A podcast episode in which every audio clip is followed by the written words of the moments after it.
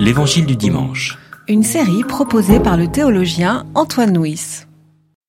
Ne les craignez donc pas, car il n'y a rien de voilé qui ne doive être révélé, rien de caché qui ne doive être connu.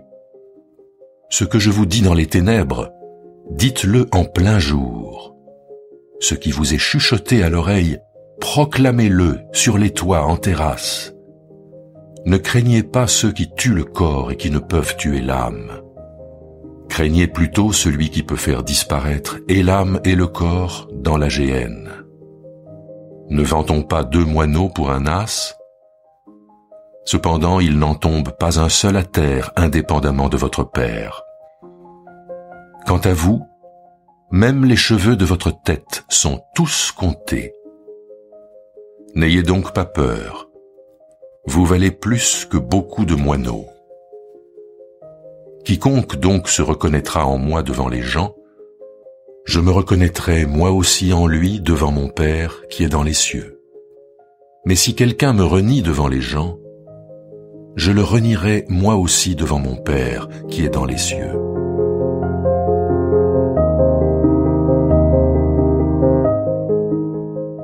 Dans le passage qui précède, Jésus annonce à ses disciples la persécution. Alors nous avons du mal à entendre cela, mais la chose que Jésus a annoncée en priorité à ses disciples, c'est qu'ils seront persécutés. Nous avons l'habitude de considérer la foi comme étant une promesse de vie bonne, mais parfois la vie est une promesse de vie difficile. Et dans ce passage-là, donc qui suit cette annonce de la persécution, Jésus vient apporter une sorte de contrepoint à son propos en disant que certes, ils seront persécutés, mais ils ne seront pas abandonnés. Ce passage contient le verset qui dit Il n'y a rien de voilé qui ne doive être dévoilé. Et ce verset, nous pouvons l'entendre comme une promesse, et presque comme une promesse euh, messianique.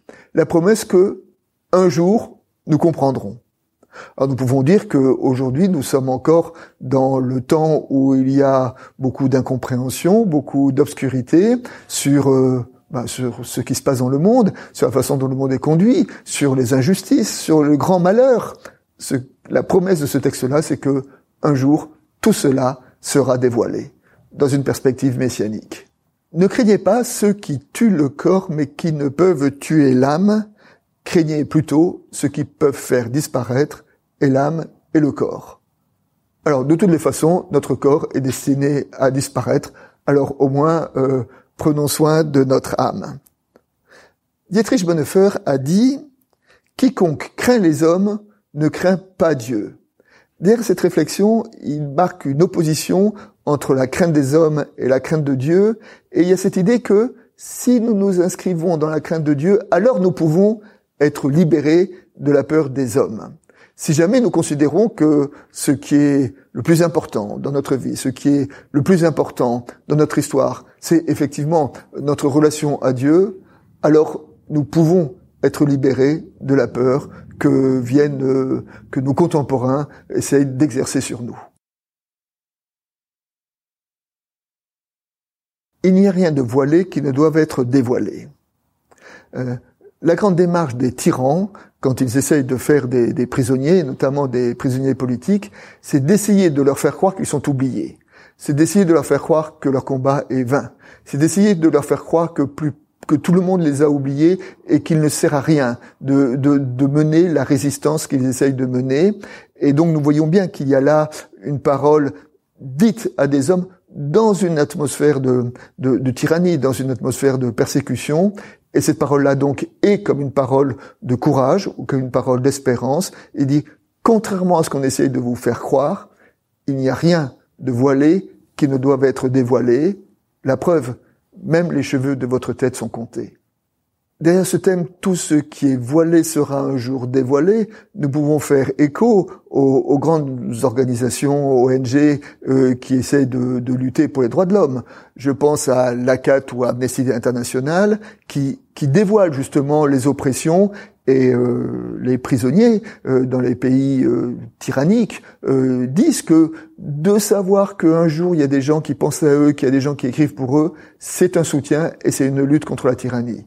Je pense aussi par exemple à l'ONG Transparence Internationale qui lutte contre la corruption et qui dit c'est en, en, en préconisant la transparence, c'est-à-dire qu'en dévoilant les schémas de corruption, qu'on lutte contre la corruption. Donc on voit que derrière ce verset, il y a euh, presque un programme politique. C'est un programme qui essaye de faire l'éloge de la transparence, l'éloge de la lumière. Cela évoque aussi, par exemple, le travail des, des journalistes, et que c'est en disant les choses que l'on veut cacher que qu'on lutte contre contre les tyrans et qu'on permet l'irruption euh, d'un monde plus juste et meilleur. Jésus appelle à la vérité, il appelle à être témoin. Et là, je voudrais euh, entendre cet appel, et pour entendre cet appel, faire euh, écho à ces quelques propos de Nelson Mandela. Nelson Mandela a dit, vous êtes enfant de Dieu. Alors rester à jouer dans votre école maternelle n'offre aucun service au monde aujourd'hui. Il n'y a rien de saint ou d'illuminé à vous rétrécir et à vous cacher pour ne pas insécuriser votre entourage. Nous sommes nés pour manifester la gloire de Dieu qui est en nous. Et ce n'est pas limité à certains, c'est à nous tous.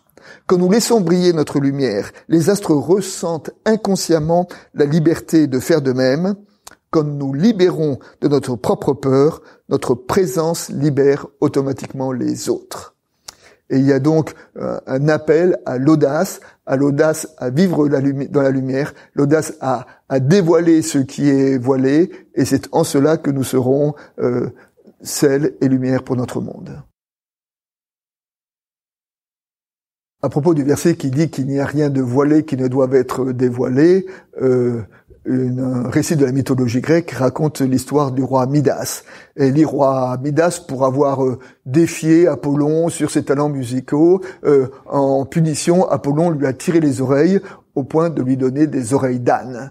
Pour cacher ses oreilles d'âne, le roi Midas revêt une tiare, mais donc personne parmi lui, parce qu'il a toujours sa tiare, ne sait qu'il a des oreilles d'âne, sauf, sauf son coiffeur, parce qu'il faut bien qu'il lui coupe les cheveux de temps à autre. Mais le roi Midas a euh, menacé son coiffeur en disant si jamais tu dévoiles que j'ai des oreilles d'âne, alors tu seras mis à mort. Le coiffeur a ce secret, mais ce secret est trop lourd à lui, pour lui à, porter. Alors il décide d'aller au bord d'un étang, il creuse un trou et il souffle dans le trou. Le roi Midas a des oreilles d'âne. Et vite, il rebouche le trou. Il s'est libéré de son secret et enfin il peut vivre libre. Sauf que du trou qu'il a creusé, il y a des roseaux qui ont poussé, et quand le vent souffle des roseaux, les roseaux disent le roi Midas a des oreilles d'âne, le roi Midas a des oreilles d'âne. Le sens de ce mythe est que toute vérité finit par se savoir.